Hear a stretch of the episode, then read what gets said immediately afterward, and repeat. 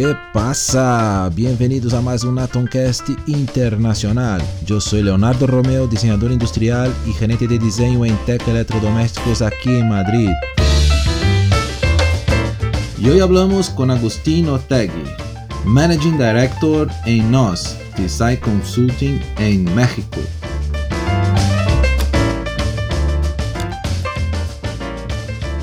Bueno, primeramente muchísimas gracias Agustín por, por su tiempo, por, aceptar la, la, la invitación. Eh, encantado de, de, conocerte también porque no nos conocimos, ¿no? Entonces, mm, muchísimas gracias. Y quería empezarte te preguntando, te pidiendo para hablar un poco de tu, de tu carrera, de su, de su jornada hasta los días actuales, qué ha pasado ahí, contar un poco de, de la historia de Agustín Otegui. Ok, pues yo creo que es la clásica de todos los diseñadores, la inquietud de descubrir las cosas. Yo no, conoz, no sabía que existía el diseño industrial hasta los 18, vamos a decirlo. Yo quería estudiar Joder. ingeniería y temas de producción para hacer cosas. Y en un assessment de estos para ver tus capacidades o, o hacia qué ibas, apareció diseño industrial y pues me enteré y me metí a hacer unas prácticas antes de la universidad con un conocido y ya me gustó y me metí de lleno.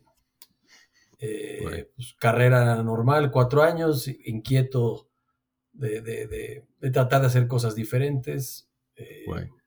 ¿Y ya era de producto? ¿El curso ya era direccionado a producto o era estos sí, cursos de abierto, gráfico y producto? Al principio es tronco común, arrancas vale. con gráfico y, y eh, moda, interiorismo y demás, mm, y al vale. final te vas especializando. Bueno. Y, y termino la carrera y las únicas oportunidades que había era con arquitectos. O sea, era, era un poco, o sea, era o hacer displays, mucho de POP y estas cosas, y, y arquitectos. Sí. Entonces, hice prácticas eh, con uno, con Roykin, con Serrano, con los que ibas encontrando vale. que había. ¿Qué año? ¿Qué año visto? Hablamos, ¿quién se ha, ha salido de la. 2001. Ah, vale, somos más o menos. Yo he salido 2001, 2002, por ahí también. Sí, pues era lo que había en el 2001 y como que dije que no, apliqué un máster en Barcelona en el ISABA, yo quería aprender todo lo nuevo que venía de, pues la parte creativa vamos a decir que la tenía bien y yo quería un poco más ingeniería o más eh, todo el CAD, CAM, CAS, todo el manufacturing claro. que venía digital. Me aceptaron y me fui. Entonces bueno. estudié en el ISABA mucho con gente de coches, todos uh -huh. mis profesores o la mayoría eran gente, gente que trabajaba en la SEAT o en, o en industrias de, de, los coches. De, de coche, Yo en paralelo conocí a gente aquí y pedí y me conectaron con un despacho en Barcelona, hice prácticas con, con uno, con Josep Jusca, un catalán ahí de antaño. Hicimos, bueno, yo no he tenido contacto directo con él, pero Mave hizo algunos conceptos de, de electrodomésticos hace tiempo con, con sí, vía Mave y, me conectaron con, con, sí. con Yuska. Sí, sí, sí, como... sí, y yo, y yo intenté, hasta cuando empecé en Teca, hace unos sí. cuatro años, intenté hablar con él porque tenemos algunos proyectos y trabajo con, con despachos aquí y tal, intenté con él, pero me ha dicho, mira, es que ya no hago más electrodomésticos, solo quiero hacer muebles, estoy bien aquí, gracias. Digo, vale, perfecto. Sí, era un despacho chiquito, pero bueno, era como muy efectivo. Sí, sí. O sea, sí. Era... Y entonces, entre que estaba en el máster y prácticas con él, y pues, caminé todo Barcelona aventando currículums a ver con quién trabajaba. Claro. Y al final lo que conseguí fue coches y me invitaron a, a Turín a trabajar en Fiat Ah, guay. Pagaban bien y dije, pues me voy. Y era, era el 500, el, el Trepi 1, el, el, ah. el, picolino este que hicieron. Entonces sí, era un proyecto sí, de dos años. Yo dije mentiras hasta cierto punto de que yo era experto en alias, que era el programa para modelar. Sí, sí, lo famoso, sí, alias. Sabía, yo era autodidacta, aprendimos eso en la carrera y me fui. Y Pero creo que tenemos hotel. que ser así, ¿no? Yo creo que así sí, tenemos que meter sea, no... un poco la cara porque mentiras piadosas. No es que no supiera, pero no era un, es un cat modeler, estos tiburones que modelan, sí. Pero ahí busca la vida, ¿no? Entras y ahí vas, sí, vas atrás y, de la... preguntaba al de al lado y en el hotel practicaba y preguntaba al de al lado y así. ¿Has visto? Y, ya, y estuve dos meses porque corrieron al jefe de la Fiat y, y yo era un outsourcing de diseño y, y me ah, dijo vale. mi jefe, ¿qué hago contigo? Y le dije, pues no tengo casa, no tengo nada, yo ya dejé mi departamento, dejé todo Y me regresé a Barcelona, viví dos o tres meses en un sillón con unos amigos. Madre mía. Como trabajando en lo que consiguen y me conseguí un trabajo en París en Citroën. Bueno, no, primero me fui a Faurecia, que era una empresa. Faurecia, sí, sí. De, interiores para coches. Exacto. Es grande, ¿no? Faurecia es una de las más grandes. Sí, no, es muy grande Faurecia. Y era un. Trabajamos para la Renault y para Peugeot asientos y temas de interiores. ¿Esto Barcelona o ya en Francia? No, esto ya en París. En, en, París ya, qué bien, qué bien. En, sí, era, era también por Versalles, en las afueras de París. Sí, pero por ahí. O, por Belizy, sí, eran las afueras. No estaba mal. No, ya no, no, no, me quejaba y para mí era ya era trabajo fijo. Y, sí, claro. Y ya ahí empiezas a, pues obviamente trabajas con puros modeladores de coches y, estás, digo, yo en el Inter siempre quería producto y seguía mandando currículums a todos lados. Me acuerdo que fue una entrevista a Londres y no, para Samsung que estaban contratando y no me quedé. Y de ahí me dijeron, oye, están contratando o quieres irte a Citroën al centro de diseño en, en por Versalles. Dije, claro. Entonces me fui al, al centro de diseño al, al, al bueno. Era como el como el concept design era donde estaban todos los diseñadores, lo que nadie iba a ver, era lo primerito. Entonces eran como modelados de. de, Este, acero soplado y cosas como muy fumadas, pero. Sí, pero es, es donde hacen la, ¿no? la, la, creme de la crema de, de, Es el equipo principal y después se va a los otros. sí, todas las divas del diseño estaban ahí. Y para mí era buen aprendizaje porque yo estaba entre el diseñador, que era una diva, y el ingeniero que tenía que hacer el coche. Entonces, pues te hacían un boceto y el ingeniero te decía, aquí no entra ni un enano, ¿no?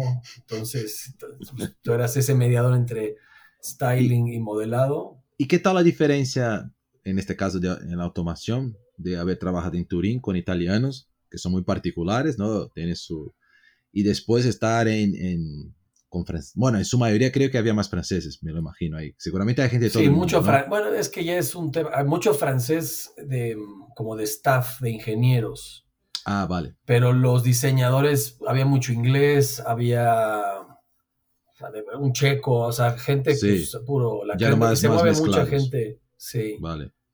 Mi jefa, la francesa o la con la que yo me reportaba, no hablaba nada de inglés, entonces todo era en francés con ella. Y me ayudó, yo aprendí francés y me volví, como era el, el que sabía francés, pues te iban moviendo a mejores lugares o, eras un comodín mejor para ellos, porque el inglés, que por literal volaban el, lunes temprano, trabajaban la semana y se rezaba en Inglaterra. Ah, vale, es de este estilo que se, que se vive ahí la semana y voy a, Inglaterra. Joder, qué vida. Puro tiburón. Les daba igual, ellos pero Italia pasa un poco esto también con inglés, ¿no? Porque tampoco se habla mucho ahí, ¿no? No, pero me echan más ganas que los italianos que los franceses para quererte entender. Sí. Por lo menos intentar, los, los franceses no hacían mucho. Hacen la finta, pero sí, sí. pero de forma de trabajo había mucha diferencia del estilo de una empresa más italiana ahí, súper, ¿no? Fiat en este caso, o no. O era muy parecido. Los italianos son muy, o sea, donde estaba yo sí era mucho de la máquina, la máquina, ya sabes, si venía un coche y todo el día hablaban del coche y el motor y el pistón y, cosas que a mí, a mí los coches me daban un poco igual, pero era como mucho amor a la máquina. Claro. Y en Francia era más, sí, eh, como que, como franceses, iban a, cumplir sus horas, es su trabajo, como ah, menos pasión hasta cierto punto. Sí, que creo que es un poco esto, ¿no? Yo siento que los italianos con el coche tienen un algo, sí, y bueno, digo, era justo, estaba en, huelga la Fiat y era todo el tema del show, pero show, pero estaban ahí en huelga, que si se llevaban la producción o no, que si los chinos los compraban o no, estaban ahí en esos temas, pero sí, pues estaba Alfa Romeo al lado y estaba Pininfarina y traen, pues sí, es mucha Es que es fantástico, Turín, con este tema de automación y diseño, es, es es donde, están todos, ¿no? Esto es la. No, y están todos, sí, para, para bien o para mal. Está Ferrari, están todos, y bueno, está cerca en Módena, pero están. exacto. Sí, está cerquita de Módena, ¿verdad? Qué guay, qué guay. Y bien, y, Francia bien, eh, la, yo la pasé bien, hice buenos amigos, mucho italiano, trabajaba conmigo, mm, y pues, ya llega un punto que ya le conoces un poco y dices, pues voy a otra cosa, y yo quería. O sea, seguía aplicando producto y no encontraba o no me contrataba en lo que yo quería y salió una oportunidad en Múnich para trabajar para BMW, Rolls Royce ah. y Mini Cooper y me fui. Y bien, o sea, igual lo mismo, moverte, moverte, moverte, era el, el, movido dentro de los que, o sea, era el más chico de los que trabajaba, era mucho cuarentón y yo tenía 20 ah, sí, qué guay. Sí, sí, sí. Muy bien. Y, bien, o sea, yo también quería ver si Alemania era así tan mágica como que, ya sabes, este, son perfectos. ¿Y qué tal? ¿Era mágico? No, porque claro, ella ha salido de Italia Después Francia, Alemania, y, conozco bien los alemanes, tiene, también son particulares. Ah, muy bien, ¿eh? Múnich yo me la pasé muy bien, hice muy buenos amigos alemanes. Eh, son humanos, Bavaria es la Italia del norte, como le dicen. Sí, sí, la parte más, ¿no? La parte más, católica, ¿no? Más, más latina. Yo, yo, estoy de acuerdo, son un poco más, más abiertos, ¿no? Pues había refri con cervezas 24 horas, pues es la cuna del Oktoberfest y, demás. Pero sí, sí, muy bien, muy bien. Pues tienen mucha estructura, pero dentro del desorden, pues tienen dinero y están muy organizados. Entonces, sí. pues ahí. Llegaba, no puedes trabajar más de ocho horas, entonces, pues, si se acababa el trabajo, se acababa, y, o sea, era muy... Muy estricto. Y bien, o sea, yo aprendí mucho, sí, o sea, era, pues, trabajar lo mismo con los de Concept Design y con el famoso Chris Bangle y toda su gente. ah, has trabajado con Chris ahí. Joder, qué icono este, ¿no?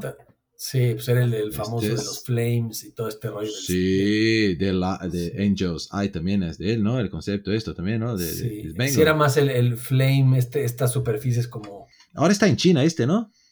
Creo que se fue a China, la última, la última noticia que han... Bueno, China está... Comprando a todo el mundo. Sí, está comprando a todo el mundo, van a, van a hacer la fiesta, pero... Bueno, interesante. y, ahí has hecho... Eh, eh, has trabajado con el Mini Cooper también en su momento ahí.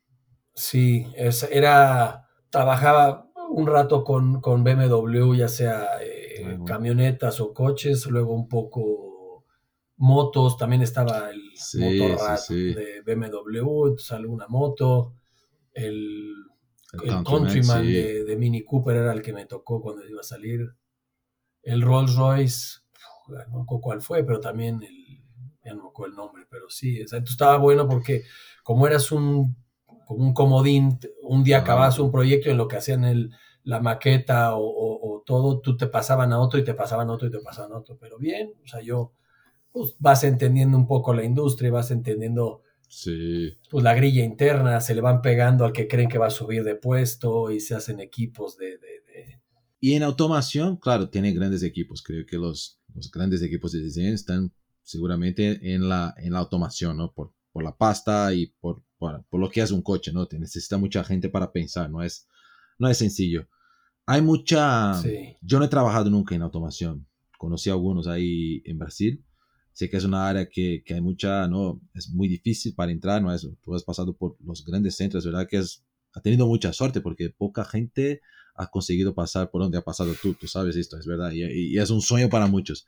¿Y cómo? Sí, sí. No, y yo de repente me decía, ¿por qué no me das tu currículum para ser diseñador de coches? Y decía, yo ni sé dibujar como esta gente, o sea, ya estando adentro dices, imagínate el filtro, o sea, ahora entiendes por qué se frustra la gente de que no los contratan. Si yo estando dentro, sin ser un gran stylist, me ofrecían trabajo, le dije, no, o sea, porque obviamente yo tenía noción de, del styling y la creatividad y en el 3D lo resolvías, pero, pero me veían pues esa buena mezcla entre modelado y estilo, pero decía, cómo dibuja este señor. Tú, tú no, no, tenías tampoco el estilo esto más de, de un super diseñador, dibujador, ¿no? Como Chip Foose, ¿no? Que hace los... No, y aparte esta gente desayuna coches, o sea, todo el día es coches, coches, coches. A mí me daba igual. Yo era, yo más quería hacer producto y cosas diferentes. O yo, pues, todos tienen cuatro ruedas. Claro, llegaba otro y era...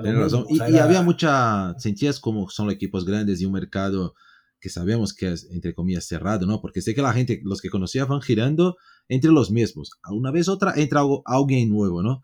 ¿Hay algún eh, el, clima así de competición o la gente en teoría no hay esto dentro? Digo, yo, yo que estoy haciendo no te voy a enseñar, es, mi idea. ¿Hay algo así o es muy tranquilo? Eh, pues sí, un poco. Igual en equipos y los equipos casi están, no sé, me acuerdo en París era un equipo de ingleses, entonces eran, los diseñadores eran como amiguitos, eran ingleses y van, y mm. están pegados a otro que era un francés que se los trajo y venían tal vez de, vale, vale. de, Renault, ya sabes.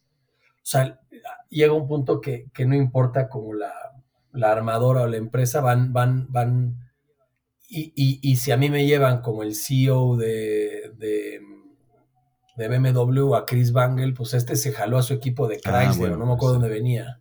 Es un decir, o sea, a la hora que se va uno fuerte, se jala a los. Seguramente ya va con un contrato para tener un equipo que, que puede, pues sus, sus, hombres de confianza, ¿no? exactamente. Entonces, en, ese, en ese paquete vas y los, los modeladores lo mismo, a la hora que, que se va uno a la Porsche, se lleva, y es, es, es, no es que sea una mafia, pero es así es. Mis amigos los italianos que, que tenían una empresa justo de modeladores 3D y contrataban, pues tenían que estar en este lobbying de, de, de, contratación de diseñadores y, y, yo te pongo máquinas y yo te hago. Y no, es que, es que es como funciona. Si tú eres un, un, big boss ahí y te contratan en un sitio y tú tienes un equipo, la gente que te fías, digo, tío, voy a llevar a por lo menos los las personas claves, porque ahí me quedo tranquilo. Yo, si, si, tienes este poder y si tienes la posibilidad, no, es que muchas veces vamos a otros sitios y, no nos dan la posibilidad de esto. no, no, perdón. Pero yo creo que muchos lo harían, si tienes la posibilidad. Es un poco cómo funciona, o cómo cuando entra un nuevo CEO en la compañía. Pues si ya es tu gente y tienes el poder, te los llevas, sí. Qué bien. No, no, es interesante porque... Digo, y también quién quiere cambiar de país, porque luego es si mientras son jóvenes te llevas al que quieras, pero mover familias ya cuando son más grandes. No, llega un punto que ya, ya piensas mucho más, ¿no? Tiene que ser algo o que te va a pagar mucho o que la oportunidad es muy buena, pero muy buena, pero bueno. Bueno, interesante. y ahí he estado por, por, por, Múnich, ¿no? Que está guay la ciudad, es verdad, tiene toda razón. Múnich estuve año y medio y me harté de los coches y me fui a Londres o sea, dije ya. Y llegué a Londres, un amigo vivía ahí, me dio asilo y me fui a ver, mandé currículums, me, me, me, obtuve dos ofertas, me aceptaron los dos y al final trabajé una semana con uno y, me gustó más el otro. ¿Y, era que un estudio? ¿Qué era? Sí, Tangerine se llama. Ah, Tangerine, claro, de, de Martin, ay, ¿cómo se llama? Martin este? Derbyshire. Martin Derbyshire, sí, claro. Bueno, fue, por cierto, fue fue el de Jonathan Ive, que lo venden Lo primer estudio que ha dado oportunidad para Jonathan. No, no, en realidad ha trabajado en Londres en uno y después. No, fue. No, es fundador de, de, Tangerine. No, Jonathan Ive creo que era hasta un becario de él, o era un diseñador. Fue becario de estos, ¿no? Sí. Vale, vale. Pero después ha, abierto un o ha trabajado. No, fue en Tangerine, ¿no? Que ha trabajado. No, de, de Tangerine, según yo, se fue directo a Apple. Ah, entonces fue lo, lo que estaba, o sea, porque era amigo de, de Martin. Ha trabajado un, buen tiempo ahí, ¿no? En Tangerine. Sí, sí, trabajó. Sí, sí, fue su entonces fue esto, sí. Pues estás muy bien informado, ¿eh? Sí. No, no, no, por cierto, es que no, no, te lo digo porque he leído un libro de... No es, no es una biografía exactamente, pero era de, de, de no sé si era de Jonathan Ive específicamente de, de diseño de Apple, de Apple, ¿no? Y, y justo contaba su historia, es de, es de, Jonathan Ive en realidad, que me gusta ver. En realidad me gusta primero Dieter Hams y después, ¿no? Este ha, ha cogido mucho, ¿no? Y justo ahí que fui, yo conocí a Tangerine, Tangerine pero fui a conocer después del libro y, tenía en mi contactos, por cierto, Martin, en LinkedIn. No sé por qué. es, buen tipo, es un cuate, pues, muy, pues, control freak en el sentido de que está ahí todo el tiempo, que está bien, este, Pero ya no tiene más de tamaño, ¿no? Pero ya no es la compañía que era antes, creo. Yo no, no, o sea, creció, es que de cuando estaba yo sí creció porque éramos Igual llegamos a ser 15, 20 diseñadores. él, es muy listo porque hizo tenía un socio en Seúl o un, o un, coreano que vivió con él se fue a Seúl y montó la oficina en Seúl. Y ah, mucho trabajo con los coreanos era cuando, sí, trabajamos para Samsung, para LG, para Haier, no, Haier no, como otra que hace aire, Mi idea. Mi idea, no. Con, Conway. Conway, sí, Conway, sí, perdón. trabajamos con, con, Nikon, con los japoneses también. Joder, han trabajado un montón con, con ASE entonces. Sí, trabajamos mucho con coreanos, con japoneses. Yo trabajé en, en, Airbus con él para los asientos de British Airways, por ejemplo. ahí me ah. contrató por eso. O sea, al principio me dijo, como que veo que le sabes y tenía ese proyecto y yo, yo llevé todos los asientos de business de British. Yo me fui con él a Boeing a Estados Unidos a ver las maquetas y todo. Y de ahí ya me quedé. ¿Qué tal hacer proyectos de, de aviones? bueno, no de aviones en general, pero de la parte interna. Es algo muy está, distinto. Está entretenido porque es muy de, de espacio, de, de, gadgets y de, que pegue y no pegue y la pantalla. o sea, está, está, está interesante porque es pues, diferente hacer un coche, un asiento de coche donde te acuestas y, nada. Aquí es claro, claro. jugar con el acomodo, si esto le molesta al de al lado, si, si la charola la escondo mucho o poco, cómo aprovecho el espacio de adelante. Y el tema seguridad es muy complicado también, eh, de, normativas ahí para seguir o, no mucho. No, sí, eh, que los grosores de las piezas no pueden ser de tanto, los radios de los de cualquier pieza no puede ser de tanto porque pues, se te puede, te puede pues, clavar o pegar. Exacto. Eh, estuvo bien, al final de cuentas creo que lo hicieron, ¿eh? Luego no me he metido a ver en internet si está. si realmente ha salido, ¿no? Bueno, tengo que coger un vuelo a ver si, si está ahí por ahí. No, pero es interesante, es una área también que, que, hay muy, muy poca gente trabajando, ¿no? Y es verdad que, y también con ASA creo que han cogido un poco el boom esto, que ellos, ellos Hubo un momento que contratado mucha gente de Europa, ¿no? Los de Asia, ¿no? Sí, pues siempre, porque es el know-how y ya que se lo quedan, ya los, los dejan ir. Sí. Pero, sí, sí, sí.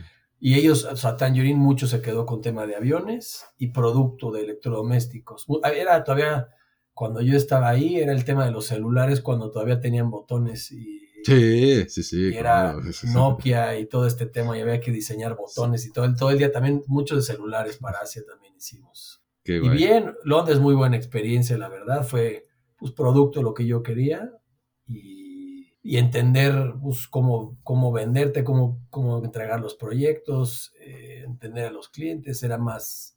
Y yo empecé a tener ya proyectos en México. En, yo, yo siempre trabajé en, las noches en temas míos de, de clientes o de cosas. Ah, metía mucho a concursos. Sí. Ah, tenía como su, su, Tenía mi página personal y yo tenía mi portafolio y hacía mis proyectos y empezaba yo a, buscar gente. Me acuerdo que hice un proyecto para unos egipcios de unos temas de para albercas, de los, como los rieles para entrar y empieza a agarrar cosas como van cayendo. Ah, pero o sea, tenía también como un doble, un doble trabajo ahí, hacía por, por las noches de fines de semana y, o sea, estaba invirtiendo en su, en su, sí, ya claro, pensando en ¿Y tú ya tenías la idea de, de algún día tener su, su, propio estudio? ¿Tenías esto en la cabeza o, o, no era, era, mira, voy trabajando aquí, se pasa, pasa, si no pasa? No, siempre quise tener algo. Eh, no quería ser yo el rockstar, eh, así como Karim Rashid y esta gente que, que, que es más glam que sí. que sí. Entonces yo quise que fuera un despacho donde haya un un nombre y haya una persona que esté o no esté, el despacho sigue siendo el despacho. Claro. Entonces, al principio, obviamente, era yo hasta que ya me regresé a México cuando creé NOS y ya se volvió un despacho como tal, pero antes era yo personalmente porque no había. Vale. Pero de Tangerine ya se ha vuelto a México o has hecho más, más ahora? No, ya de Tangerine directo a México. O sea, ya tenía aquí pues, con Mave y otros clientes y, y ya llevaba seis años fuera en Europa. No, pero a ver, Tú has trabajado en Turín, París, Múnich. Bueno, ha pasado en los grandes centros. Barcelona, se ha pasado seguramente. Y ha trabajado con, a ver, con Martin ahí en Tangerine, que son personas, con Chris Bengal, o sea, gente de, y seguramente algunos otros que yo quizás no conozca de la automación. Sí, luego te ves diseñadores que te acuerdas que es el, ah, mira ya dónde está este cuate. Sí, sí, sí. Y, y, y, por qué? Te pregunto porque hoy yo estoy fuera, ¿no? De Brasil, ah. estoy aquí en, en, en España. Porque, o sea, tú tenías ya un buen currículo y podrías quedar aquí en Europa por toda la vida, me lo imagino. Y ya estaba seguramente, bueno, ya hablaba un montón de idiomas, se, se quedaría a gusto en muchos sitios. ¿Por qué volver a México? Digo, yo en Tangerine, por ejemplo, ya no podía subir. Era, era Martin y Matt, su socio, ya era flat. O sea, de ahí no podía. Él y ya. Y en México, de alguna manera, había más oportunidad o podías trabajar y tenías más ese romanticismo de, crear tu propio clientela y tus propios proyectos y estudio, y los, pues, los recursos y los conectes y todo están en México. O sea, ahí sí podía haber empezado un despachito y agarrar dos, tres clientes y como que dije, prefiero ir a México y jugármela y si no me va bien me regreso a Europa, digamos. Vale, porque ya tenía ahí más controlado Europa. Sí, y, lo de los coches era mi peor escenario, me regresaba a modelar coches que pagaban muy bien. O sea, yo me acuerdo, los que se siguieron de, mi, de esa época, pues ganaban muy bien. Claro, claro, claro. Bueno, y por cierto, también con su experiencia en México podría aportar mucho, ¿no? Seguramente no vas a encontrar mucha gente con la misma experiencia y eso seguramente es bueno, ¿no? Me lo imagino. y, me podía haber quedado en el tema de, modelado de coches que muchos hacen. Había un, indio que trabajaba conmigo, pues él, él aprendió y en, la India puso un despacho y empezó, pues obviamente la maquila es más barata, o sea, no es lo mismo cobrar horas en euros que en pesos o en, claro. o en rupees. Entonces, este, entonces eh, podía haber hecho eso y, de hecho mi amigo el italiano me dijo, oye, montate algo en México y, mucho aprovechas este, estos, el, cambio de horario y el archivo que trabajan en Europa te amanece a ti, lo trabajas y le amanece al otro y es este 24 horas de diseño. Sí, sí, sí, no se para. Cat Monkeys, sí. Sí, sí, exacto. Cat Monkeys, sí, son locos. Y entonces, o sea, llega un momento que sé, ya sé, bueno, ya estoy bien en Tangerine, no puedo más, y ahí regresa a México, y ya regresa abriendo su estudio, o todavía... Sí, no, ya, ya puse nombre, constituí una empresa, renté una oficinita, y empecé yo solo, y contraté una niña, y pues, a empezar a, hacer, y literal, lo que se movía, o lo que te daban, lo aprovechabas. Parientes, conocidos, gratis. Vamos para todos. Sí, sí, sí pues, pues tienes que crear. Claro, claro, claro. No, al final creo que cuando, estás empezando lo aceptas todo, ¿no? Desde hacer logotipo para un amigo, hacer producto para lo que para que sea, ¿no? No, claro, no, podemos desperdiciar trabajo al final, no, no puede ser así, ¿no? Quizás llegar a un, a, un, nivel, ahí ya puedes escoger, ¿no? Lo que quieres hacer, ¿no? Sí. Y ahí empiezas con, ya, ya, ya, ya, ya tenían, ya era NOS el nombre, en ¿no? De la... ¿Por qué de nos? ¿Tiene alguna razón el nombre? ¿Hay alguna... Pues esta relación entre nosotros, como esta es, una ah, relación estrecha con el cliente, era más el trato personal, el hacer proyectos pues, más a la medida, no tan impersonal. Entonces era de nos, de nosotros. Nos, es como nosotros en portugués, ¿no? Nos. Esa, nos. Sí. Ah, Es que pensaba, no pensé, en un momento estaba viendo si era nos de esto o si era nos de, de, los coches, ¿no? La, no, sí, todo el mundo me dice, yo no sabía que existía el nitro, porque los coches bueno, yo, yo, yo, conocí por las películas, ¿no? Más, más, a, fondo esto, ¿no? El como nitro, si los coches me dan igual, el nitro menos. el nitro menos, exacto. Pero no sé cómo había trabajado con coches, yo hice la relación, bueno, quizás no sé, por esta potencia y tal. Yo, bueno, que no está mal. nitrógeno. Sí, sí, con nitrógeno. Y ahí, y, y en el estudio, ¿Con quién ha trabajado? Tiene, tiene, bueno, me comentó con Mave, me parece, ¿no? Mave, Coca-Cola, digo, empezar, o sea, tocas puerta a todo mundo. Había, claro. había clientes que de repente se te, se te pegaban y hacías varios proyectos y había clientes que, que eran one shot y te, te pedían un proyecto y, y adiós. Sí, Entonces, eh, ahorita no me vienen a la mente clientes, pero sí era, eran pues, Cocas, Maves, este, Maciza, por ejemplo, también le trabajábamos, que ah, Maciza, tableros. ¿Quién más trabajaba? Nike, le hicimos cosas a Nike.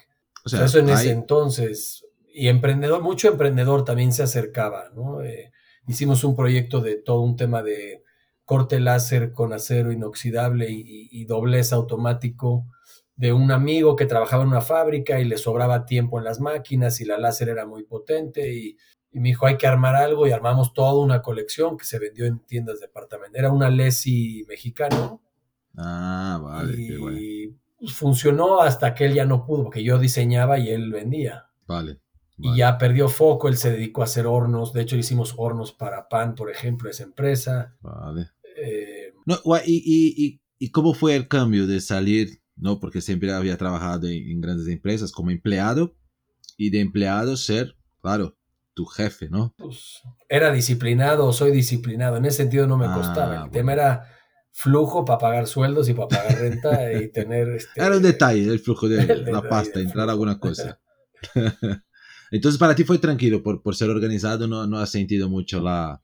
No, te digo que yo en paralelo tenía ya mis proyectos y, y muchos de los, los, concursos te da ese, ese pues, o sea, el, deadline de cuándo entregar, el, el, cómo preparar el proyecto, el venderte bien, el, pues, eso, y vas midiendo, pues cobraste bien o mal, es poco o mucho, eh, le dedicaste más de lo que debías, no cobré esta parte y esta así, pues vas aprendiendo sobre la marcha. Digo, al final de cuentas, cobras lo que crees que es justo hasta que te regatean, no sé si en portugués tienen ese término, pero... Sí, sí, no, no, es igual, pero sí. no, al final vas, mirando un poco la, ¿no? la, la te va a costar tanto y por qué voy a pagar por eso, ¿no? Pues sí, pues porque va a haber un plus después. Y hasta que no cumples ese ciclo que ya entendió el plus y regresan contigo, empiezas tú a generar ya un... Lo malo es eso, que muchos serían clientes recurrentes, pero te piden un proyecto y se van. O sea, ya era, no sé, quiero este dispositivo y, se lo entregas y no van a ser más dispositivos. Entonces no, no, no puedes crecer en ese sentido. Sí, que creo que son dos cosas que comentas, ¿no? La, lo, de cómo hacer la gente, ¿no? Que comentamos antes, cómo hacer la gente acreditar en diseño o, entender en mercados más... Que si inviertes en esto vas a ahorrar en esto o vas a poder vender más o, o, te voy a ahorrar procesos. Sí, o sea, es... Los arquitectos de alguna manera ya su sueldo está justificado y sabes que tienes que pagar a un arquitecto porque se cae la casa o porque no lo puedo hacer yo. un responsable de todo, claro. Sí. Claro. No, y pasaba, yo, yo, yo, estaba hablando con un amigo estos días que cuando estaba yo en BSH ahí en Brasil, era muy normal, o sea, vas a hacer un proyecto grande, una plataforma y tal. Llega un momento, después del diseño y todo, y a ver, nosotros, mira, vamos, vamos a contratar algún, algún estudio para trabajar, para aportar por lo menos conceptos. Bueno, ¿cuánto cuesta esto? Yo qué sé, se costaba, vamos por un precio aquí, 20 mil reales. Ah. Joder, qué caro, madre mía, no sé qué, vale. Y después llega un momento que tienes productos, ¿no? Prototipos, mockups. Ah, tenemos que hacer investigación de mercado, con focus group, alguna cosa. Tiene que hacer. ¿A cuánto sale la investigación? Bueno, se van a hacer una quali, una y vale unos 150 mil. Ah, vale, perfecto. Eso sí lo pagaban, sí, sí, sí. sí y yo, sí. y esto sale, ya está, automático. Bueno, hasta barato. Conseguimos un descuento por 140 y yo, joder, tío, estamos haciendo investigación y, y para si queremos pagar 20, 30, joder, está loco, es muy caro. Y, no digo que hoy ha cambiado quizás, pero era, era, interesante esto, ¿no? Cómo, cómo, la gente, para hacer prototipos, uh, joder, es muy caro para hacer un, un, buen prototipo, ¿no? Porque al final se vaya a llevar a una investigación. Y era interesante porque al final del, del porcentaje de, de, la inversión del proyecto es muy pequeña porque después metes troqueles que son mucho más caros. Entonces, diseños, prototipos. Y la gente estaba en este, esto digo en los años entre 2000, bueno, entre 2000 y 2010 creo que fue. De ahí la cosa empieza a mejorar un poco. En Mave ya era, cuando me fui a Mave ya era un poco mejor. La, ¿Pero tú trabajaste en Mave México o dónde trabajaste? Sí, no, no, en Mave Brasil.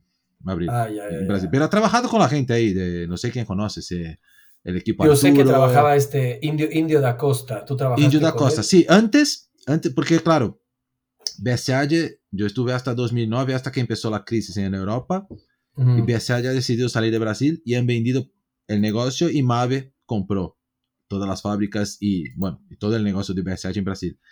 Y ahí, claro, no había diseño en Brasil de, de Mave. Trabajaba con Indio da Costa, que es un, gran diseñador, por cierto.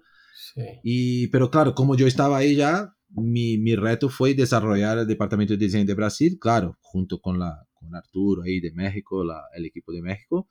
Hizo algunos proyectos ahí en México con ellos, en Querétaro, unos buenos proyectos. Hicimos otro proyecto, un, un, refrigerador con, con Indio también, con Indio da Costa, un muy bueno de GE, que sigue ahí. Es, es, es, el, es el actual que tienes Mavi. Es el, bueno, o Mavi o, o GE, que está como Ingenious. Es una línea que sigue en México. Está fue hecha con nosotros, Indio da Costa. Y, y, con otros, trabajamos con otros estudios también, conocías otros. Y yo estaba bien, pero yo quería también diversificar, ¿no? La gente. Y, pero sí, me quedé hasta 2014 ahí en Mave. Pero siempre, mi, mi, mi puesto estaba en Brasil, pero sí que hacía mucho con... Bueno, el equipo ahí es fantástico, tenía la gente ahí. No sé si has trabajado con alguien específicamente ahí, no sé si Joel. Sí, Arturo y todos ellos. Arturo, Claudia. Desde 2007 yo creo que trabajo con sí, ellos. Esto, estos siguen ahí. La gente que... yo he hablado con muchos. Se busca, solo Arturo que no he conseguido hablar. Todavía estoy buscando a Arturo. Arturo, si me escuchas, por favor. No, yo sí lo vi. hicimos un proyecto de unos, unos quemadores, unas cosas de estufa y, y tuve que ir a Querétaro y vi, o sea, sí, un flashback ahí con todo el equipo. Sí, son, son equipazos, son equipazos. la gente está ahí por 30 años un, un, centro nuevo, tienen como ya más, más de diseño y tienen... Ah, no, ahora tiene todo un centro aún más moderno de, de la parte de experiencia, UI, UX, está, está, Mave está, está, ha cambiado mucho. No, le está metiendo y va, va muy bien Mave, la verdad, digo, ahora sí, los chinos de Hire y hay presión y ya, ya, ya. Que es bueno. Es bueno porque esta presión nace, tiene que espabilar, ¿no? Como dice aquí en España, no sé si... Ah, digo, y, y, Mave, pues sí, yo me acuerdo, y si me están oyendo, a ver si no se enojan, pero yo me acuerdo que estaba ahí, les proponía cosas y me decía, no, no, no, que lo hagan los coreanos y les copiamos. Y dije, pues, si esa es la mentalidad, es que es mucho riesgo, ¿no? Sí. Pero tenía, era, era muy difícil probar las cosas ahí. No, no digo con el equipo de diseño, pero de los directivos en su momento era... A ver, el estilo era distinto, ¿no? era, sí, era mucho riesgo y, Jim eh, te opinaba mucho y, sí, era todo como muy... Y hay este tema que no sé, ahí no sé tu opinión, aprovecho que tú estás por México, que era siempre una discusión porque yo decía a ellos, mira, vosotros tienen mucha influencia por electrodomésticos, mucha influencia americana. Estos electros muy robustos, no igual, pero mucha robustez. Y claro, cuando bajas a, más a Brasil, tal, la cosa, somos mucho más europeos. Hacemos cosas más, más italianas, alemanas, ya no, no, la robustez, pero bien equilibrada, ¿no? Y es, no, no, nada que ver, no tenemos nada de influencia americana. Yo, no, no, tiene mucha influencia americana. Sí, unas lavadoras de allí, así como, sí. Total americanas, estas súper grandotas y tal, y, y, y, yo hacía la broma tal. Y era siempre un, eh, Después hemos conseguido encontrar un camino, porque para ellos, y porque ellos querían diseñar para Brasil, y no funcionaba, porque lo que venía del estilo de electrodomésticos, ¿no? Claro, no era lo que era bien aceptado. Pero lo que se hacía en Brasil, en general, con algún ajuste en México, iba bien. Era, interesante.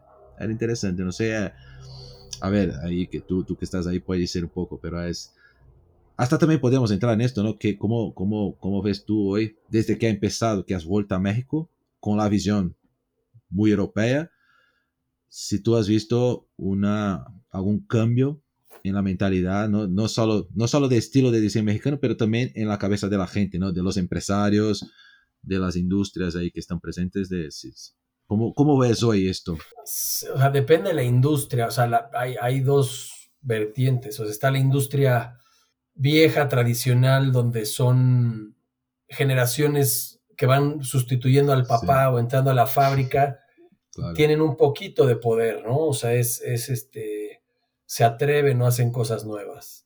Y está todo el tema de, de, startups que están copiando o, interpretando tendencias del mundo y, van de cero a 100 y es gente joven con cero restricciones, vamos a decir. O sea, yo quiero hacer este dispositivo que hace esto y ya bajé los fondos y voy a hacerlo, ¿no? Estamos trabajando con uno, un cliente muy joven, o sea, joven, sí, sí, sí. No sé si hasta sigue estudiando, hazte cuenta, ¿no? Y va a ser una empresa de fintech y, le estamos diseñando los dispositivos y ya trae el tema de, los bitcoins y, o sea, es, es, pues es, México que puede ser cualquier lugar, pero entonces tienes este tipo de, industria vieja que tiene mucho dinero y de repente tienes un emprendedor joven que bajó fondos y le vendió una idea a alguien más de dinero, vamos a decir. Entonces, sí, sí, sí, sí sí ha cambiado en ese sentido, porque no, no, no es como que vayas por clientes tradicionales, sino que de repente llegan clientes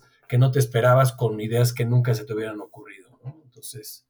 Qué bien. Y sí, ha, mejorado y, obviamente esto del el, rapid prototyping y las impresiones 3D agiliza todo o les da más chance de arriesgarse a alguien o, o, o por lo menos pagar una etapa para validar y si no funciona, sí sea, te, pagan hasta ahí y se van. O, me dicen, espérame a que, a, que, a que junte fondos y hacemos el proyecto. Claro, claro. Pero sí hay de todo. Hay, hay, hay empresas, sí, nos hemos trabajado con todo tipo de empresas. Guay. ¿Y, y, ves algún movimiento, no sé, si, o, si hay, por ejemplo, como, como ha tenido en su momento, yo qué sé, el, el, diseño italiano o el diseño eh, hasta, bueno, en su momento alemán, o el, diseño, el propio diseño escandinavo, ¿no? Que sigue siendo muy, muy hablado todavía. ¿Crees que hay algún movimiento o, o algo, o, o, existe algún diseño mexicano? Yo qué sé, tú me vale, quizás no en todas las áreas. Ah, vaya, vale, veo un estilo eh, de muebles mexicano o de electrodomésticos, o yo qué sé, tú ves algo que, que ah, o, alguna línea de productos de la, de la, industria, o donde sea, o la moda, no sé, que, que tenga este ADN Moda es, más, es más visible, vamos a decir. Mobiliario, que es como, es que México, aquí todo el mundo se dedica a los muebles, o, más bien es como el diseño, siempre publican el jarrón, la lámpara, el cenicero y la silla, ¿no? Es como... Siempre, sí, sí, sí.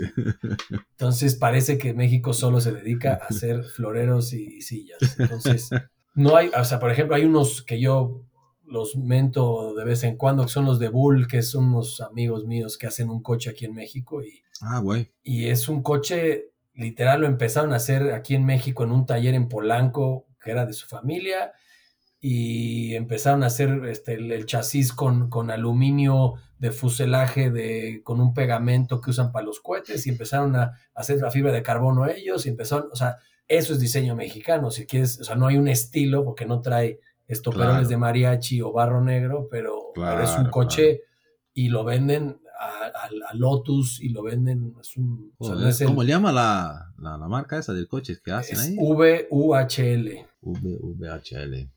Un nombre raro, pero es así se llama. Bueno, es un nombre. Vehicle, bla, bla, bla, no sé qué. Sí, ah, vale, tiene una, tiene una descripción. O sea, no, es, no es toro mal escrito, sí. Vale, vale, vale, vale.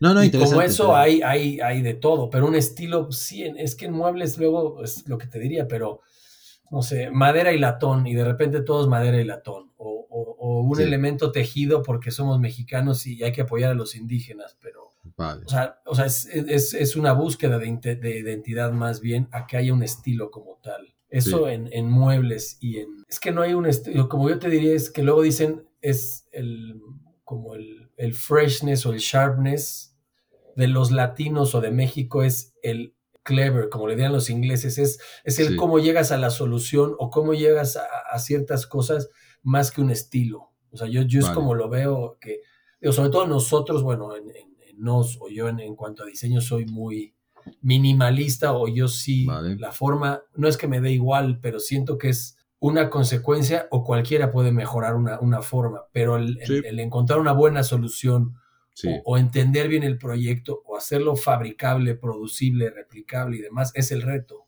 No era como las épocas de Stark, que me acuerdo yo que tiraba un boceto, una servilleta literal y se la aventaba un ingeniero japonés y el ingeniero japonés tenía que inventar una máquina. Busca la vida para, para, sacar su lámpara en forma de cuerno, ya sabes. Sí, sí, sí. o sea, era un reto que empujó la industria, sí está bien, pero no era un reto para bien de la industria, ¿no? Era Correcto. Como, un capricho de un diseñador más que, una solución a un problema. Bueno, más que un diseñador, muchas veces hasta con lo que hablamos, el, diseño autoral artístico, es casi un artista, ¿no? Que está haciendo, es, es un escultor muchas veces, y claro. Sí hay de todo, ¿eh? Sí, o sea, yo respeto al que quiera hacer cosas estéticas y no sería muy aburrido el mundo. O sea, pero, pero es, es literal un diseño o frívolo en el sentido de, buscar el, el, esteticismo por esteticismo, aunque le eches agua y se caiga o no pueda servir, pero está muy bonito el, diseño.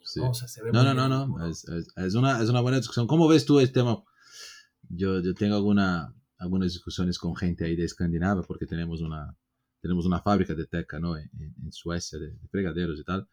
Y ahí el tema del diseño escandinavo es muy fuerte, ¿no? El diseño escandinavo, somos muy puristas, diseño es función, diseño es función y nada más.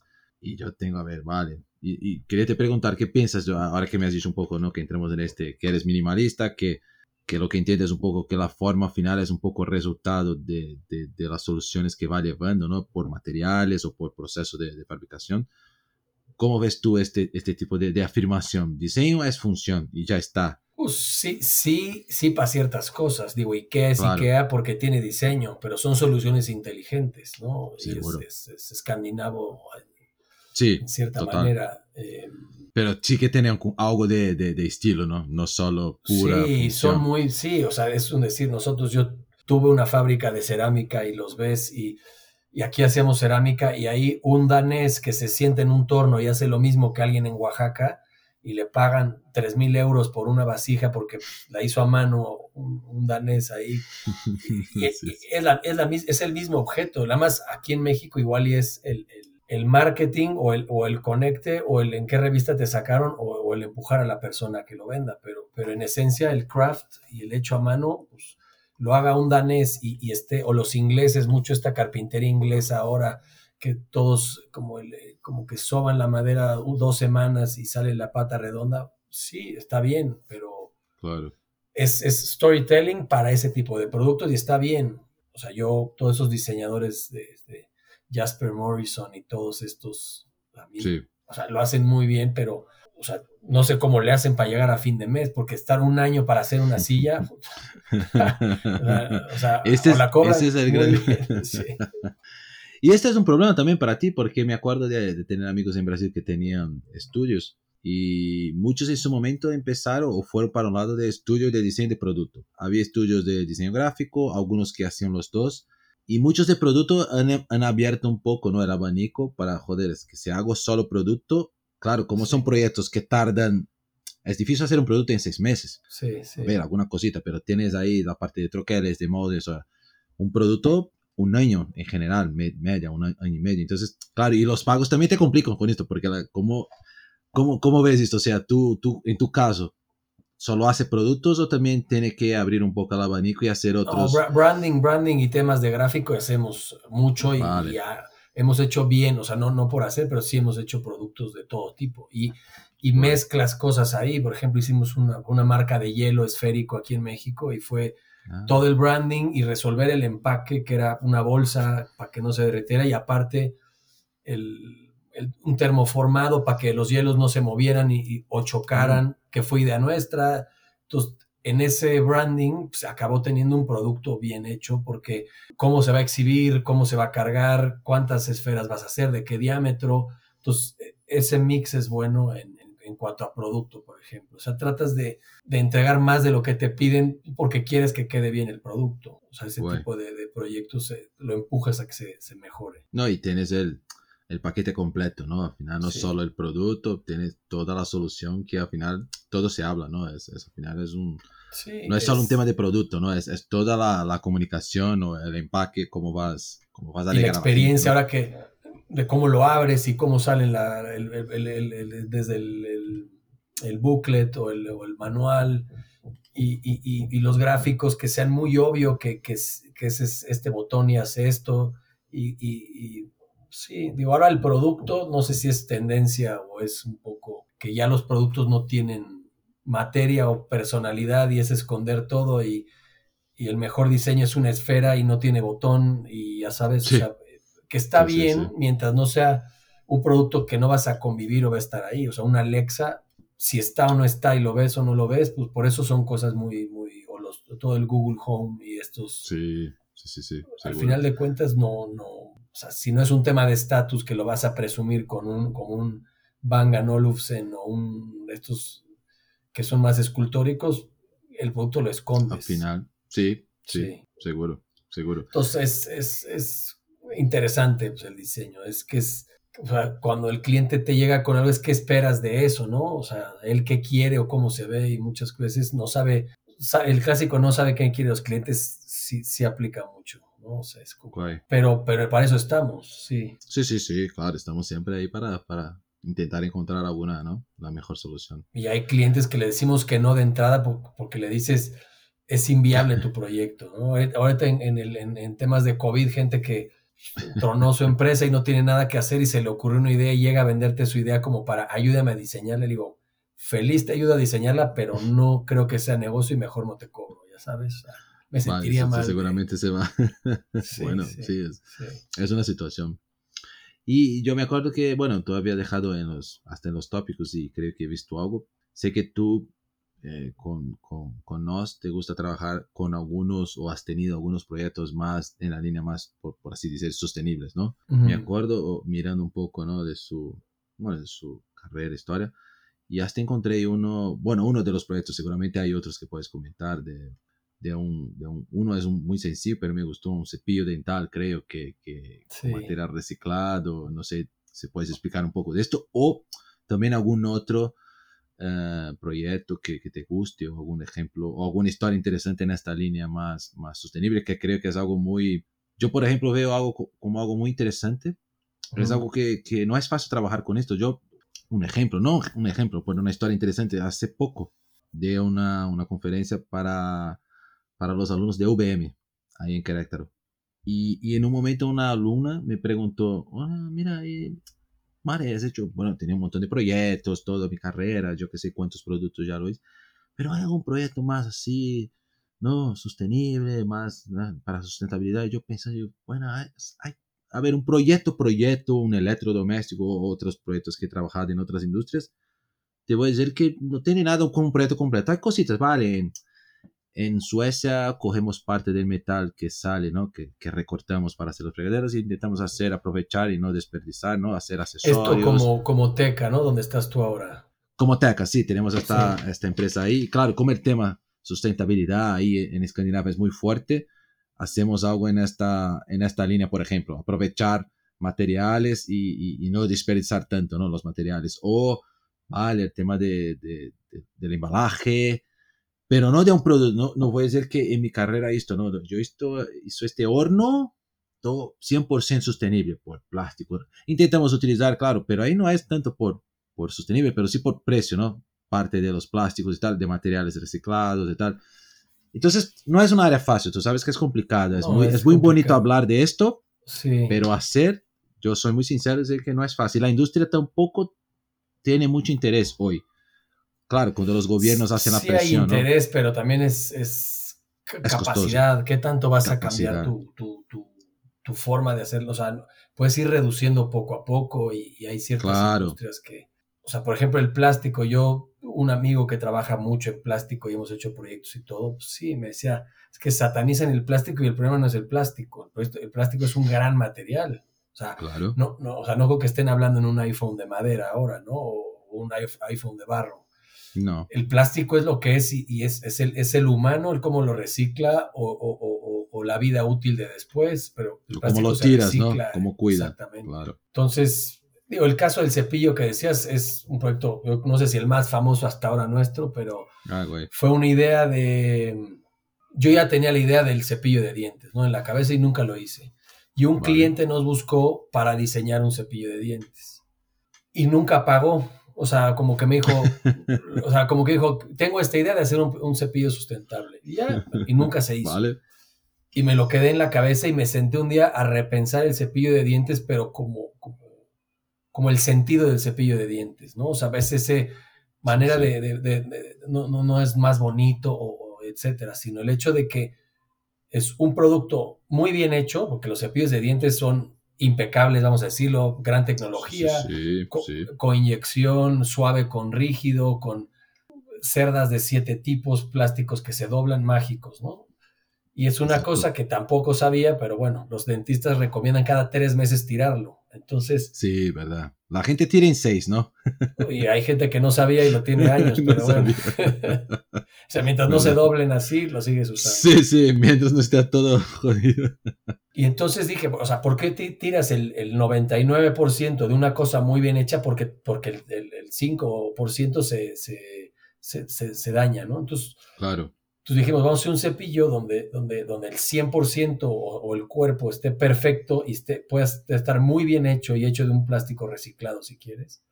Y lo que tú tires sean las cerdas, que es lo que nos sirve. Claro, ah, vale, claro, es verdad. Entonces es un, un cepillo que tiene un mecanismo de clip en la punta donde tú metes un pack de, cerdas, que aquí lo dijimos que eran de bambú para, para el tema de la sustentabilidad. Claro, claro. Y hay cerdas también del el, como castor oil y hay otros productos que ya hay como unas, mm. que es como un nylon vegetal también. O sea, ya, ah, ya empieza a ver tus, ajá, entonces este, porque todo dice bambú, pero el bambú no es como que te laves con un palo de bambú y te cortes. Sí, sí, sí, es, es, la fibra, ¿no?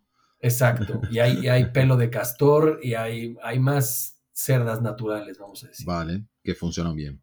Y en este replanteamiento, pues se hizo el, cepillo y fue un hit y salió publicado en 20 mil lugares y nos buscó una empresa muy grande global que lo quiere meter en su portafolio y estamos, digo, metimos a patente obviamente, porque yo dije, claro, claro. Yo trato de patentar todo, lo que es patentable o lo que vale la pena, por un consejo que alguna vez me dijo mi abogado de los patentes, tú no patentas por ti, sino para que no lo patente otro y te demande de regreso que estás usando es exactamente lo que me han dicho. No, no me acuerdo quién me ha dicho esto, pero fue exactamente esto una vez. No patentamos por, por, por... O sea, sí para que no te copien. Es para te proteger un poco. es más para te proteger. Pasó, sí, un grupo en México nunca registró sus canciones y alguien registró las canciones y demandó al grupo y los bajó del escenario.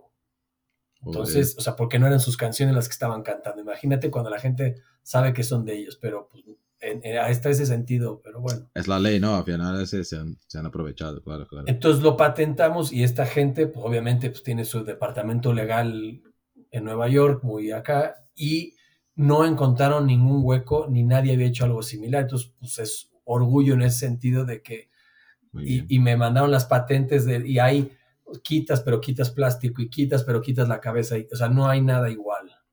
Qué guay. Y pues seguimos en pláticas. Obviamente se atravesó el COVID y tienen otras cosas en, en su pipeline de proyectos y seguimos atrás de ellos. Pero, y en ese sentido, pues eso es, tratamos de agarrar proyectos sociales, o sea, que hagan un cambio, mejoras para la gente o sustentables. Obviamente hacemos cosas que no son sustentables y cosas que no son sociales, pero pues, hay que comer. Normal. Al final eh, estamos en un mundo también, eh, bueno, es esto, tenemos que hacer proyectos, el mundo es de cierta forma capitalista y estamos en ellos. Yo digo que, que por más que, que seamos muy, ¿no? Sí que, queremos entrar en esta, en este, en esta línea de pensamiento, que está bien, yo entiendo, ¿no? De, joder, generemos muchos productos, es más productos para que la gente compre, en teoría esto se va a tornar basura en el futuro, hay, hay un lado ahí que, que sé que, que no, no, quizás no me orgulle tampoco mucho, ¿no? Pero esto que dices tú, tenemos que comer, o sea.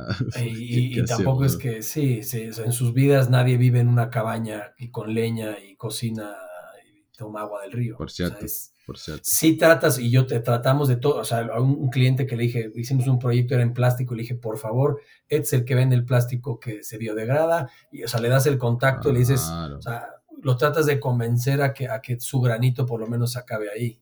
Claro, que, que al final sabes que va a utilizar un material que no es que tiene algunos problemas y que sea de la mejor forma, ¿no? Que puedes... No, y del cepillo me, me, sorprende porque es además de interesante hoy los cepillos eléctricos aquí en Europa, que es algo ya muy, muy fuerte en Brasil, seguro en México, ya es así, ¿no? Por, hasta por tener el cuerpo este eléctrico, no vas a cambiar todo, todo el rato, cambia la cabeza, ¿no? Que son los sí, de toda la vida.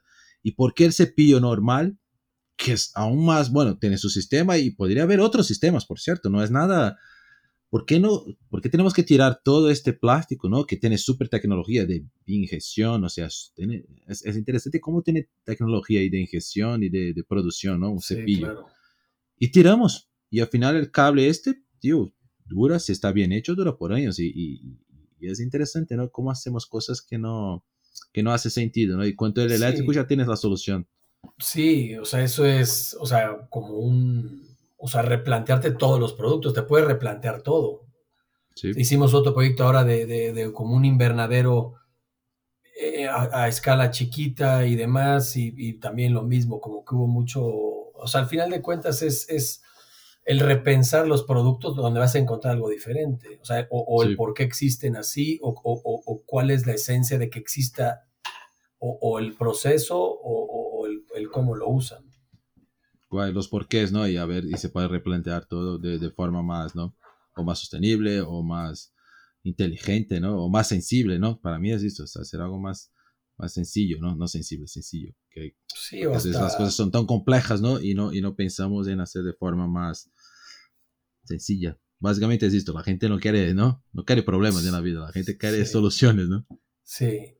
Pero por otro lado quiere una cosa que le cueste un dólar en Amazon y le llegue mañana, entonces esa sustentabilidad de la inmediatez o, que haya tostadas de atún o en, todos los restaurantes. O sea, no, ya no hay temporadas, ya no hay, ya no hay este, no, no, hay champán o, jamón serrano. A mi que antes tenías que esperar que alguien viniera de España para que comieras jamón serrano y ahora entonces, ya, es muy inmediato, todo ya es, no hay ciclos, ya no hay sorpresas del otro mundo. Sí, este tema de Amazon es muy interesante también, es una discusión muy interesante que la gente, yo, yo me veo así también, no te digo que no, no entre en, este, en esta locura, ¿no? tú compras una cosa hoy, yo qué sé, que voy a utilizar en, en, el fin de semana y quiero que llegue mañana, pero ¿para qué mañana? Se vas a utilizar, y a veces ya ha pasado conmigo, seguro que contigo, no sé, me llega el paquete de Amazon, no lo abro por, por alguna razón que estoy haciendo algo. ¿O qué es esto que abro, pidió? Sí. sí, sí, y abro, o sea, me llegó el día siguiente y abro una semana después y solo he comprado esta opción porque no, esta me llega mañana. Digo, ¿y qué? ¿Sabes? Es, es, muy... Y pido otro otra semana, o sea, tengo, hago dos, en, dos entregas para mí, o sea, todo el proceso, todo que genera de, ¿no? con los coches, de todo. Y, y, entramos en esta, en esta locura y bueno, y no sé dónde vamos a llegar, esta es la verdad, ¿no? Pero es, había una, un, en no sé un chat unas cosas de diseño que criticaban a Amazon, que era un monstruo y que no sé qué. Yo tengo otra empresa que, un proyecto de una marca de chocolates con, con mi hermano y demás. Amazon es una maravilla porque prendí la tienda en, el, en, en, la pandemia, aparte de que tenemos la página y vendimos perfecto. Y, y, muchos diseñadores que no tienen un showroom, por ejemplo, y hacen muebles, los pueden subir a Amazon. Y, y, si, y si hacen bien su empaque de, de, de, flat pack para que se arme en la casa, o sea, es, es, un canal más de venta y es un exposure de millones de personas a las que no llegarías si tú vives o, el shipping o el... O sea, Amazon es bueno y malo. Sí. Claro, Amazon, Uber es bueno y malo y todas son buenas y malas. Sí, sí, al final, de cuentas... O sea, Uber, ay, que si le, le, paga mal a sus empleados y, y, y, y, las, ¿cómo se llama? Las unions eh, traen este rollo, obviamente, pues porque es un, es, es, un contrato informal con terceros, pero esa gente no tenía trabajo, pero ahora que ya tiene trabajo, ya los metes en nómina, pero entonces... pero ahí ya complica, no van a contratar en nómina, no existiría Uber. Y no van a tener 20 mil choferes en nómina. Y, Efectivamente. No, no, y tú no vas a pagar más por ese viaje y, si el coche está sucio es culpa de esa es como ya estas empresas. Pero no, creo que al final es, es, es, el equilibrio esto del bueno y malo y tú tomas la tiene la, en su cabeza cada uno su, ¿no? su conclusión. Es un poco esto, ¿no? Pero digo, para no salirnos de temas de diseño, pero a mí se me hace que el mundo es muy interesante ahora para los diseñadores. Es, o sea, el reto es el que quieras. Ahorita, eh, ahorita estamos trabajando un diseño con chinos. O sea, el chino me quiere comprar un diseño a mí. Imagínate, o sea, es una empresa china que le gustó un diseño en vez de copiarlo y va, llevamos meses con un contrato para que si me pagan la regalía y ah, no sé qué. Vale, vale. Pero, pero, pero el chino queriendo pagar por diseño, o sea, ya no es esa imagen del chino malo, este, robador, que, todos Sí, que te va a copiar y dice, no, no, te, te pago por su diseño, sin problema, no voy a copiar. Y, y, y, ya entendió que si paga por diseño, igual y le hago otro, o por lo menos en la feria le van a creer que es una empresa formal y lo van a contratar para un, proyecto más grande y así, o sea, es, un tema más... No, no. Ya, ya de perspectiva, vamos a decirlo. Claro, ahí depende cómo lo quieres ver, pero... Sí, sí. Pero Agustín, fantástico. No sé, ¿tienes más algo? Yo, yo creo que ya te he conocido mucho. Ya, ya, ya, pasamos de una hora, una hora y pico ya de, de, charla ahí, de plática, ¿no? como, como decíamos en México. Y no sé, yo, yo solo quería agradecer más, una vez que me ha gustado mucho de, la charla, de, conocer un poco su, historia, de sus ideas también, seguramente. Espero que, que, también tenga gustado. De, no, buenas coincidencias contigo. Conoces, estás muy bien informado del mundo. Nah, bueno, vamos, vamos conociendo. Somos curiosos, ¿no? Por, por naturaleza. Tenemos que ser así. Y, y, genial muchísimas gracias. Eh. Si quieres decir algo, lo, lo que sea. Pues digo, obviamente es, este, supongo que es eh, desde estudiantes y lo que sea. Al final de cuentas es que se reinventen porque antes era muy lineal el mundo y ahora hay mucha competencia, pero hay mucha oportunidad.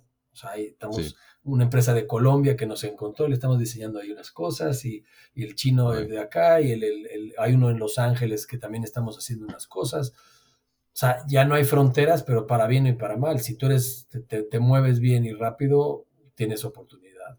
Y si no, la India es el siguiente país que viene muy fuerte. Este, Corea, pues, ni se diga el, know-how de diseño y lo que le invierten y la universidad de Samsung y, y, tú ves sus, sus páginas y sus productos y es, es el nuevo Japón. Japón tampoco ni se diga, ¿no? sí, no, Japón es Japón, seguro. Sí. No, no, totalmente de acuerdo. Creo que es esto, o sea, la oportunidad hay. Hay muchos diseñadores que están ahí muchas veces llorando, que si tienes ganas, si, si, tienes voluntad, porque la gente también tiene que tener un poco, no, tienes que, no vas a llegar a ser un ya siendo director. Sí, ahora todos son CEOs desde que salen de la carrera, ¿no? Los quieres contratar y ah, pues, disculpe usted Sí, o bien la gente que ya tenemos un poco más de, ¿no? de tiempo y estamos con algo mejor en las manos y, ah, pero así, no, no, es que hemos hecho, ¿no? Seguramente tú y yo, hay un camino, ¿no? Tienes que tener, pero si te gusta, lo garantizo que si, te gusta el diseño ya es lo primero paso, ¿no? Y después trabajar y aprender, ¿no? Estar abierto. y tener pasión por algo, porque también ver diseño todo el día, luego por eso es como, como, ceguera de tallero, como, como todos ven el mismo blog y siguen a los mismos diseñadores y solo piensan en, Sale todo sillas, pues van a acabar haciendo lo mismo, ¿no? Es como esta ahora nueva moda de wabi sabi, de interiorismo y demás, y tú ves los interiores o, el mobiliario, todos son esos, eh, ya no hay personalidad. Hay una línea parecida, sí, sí,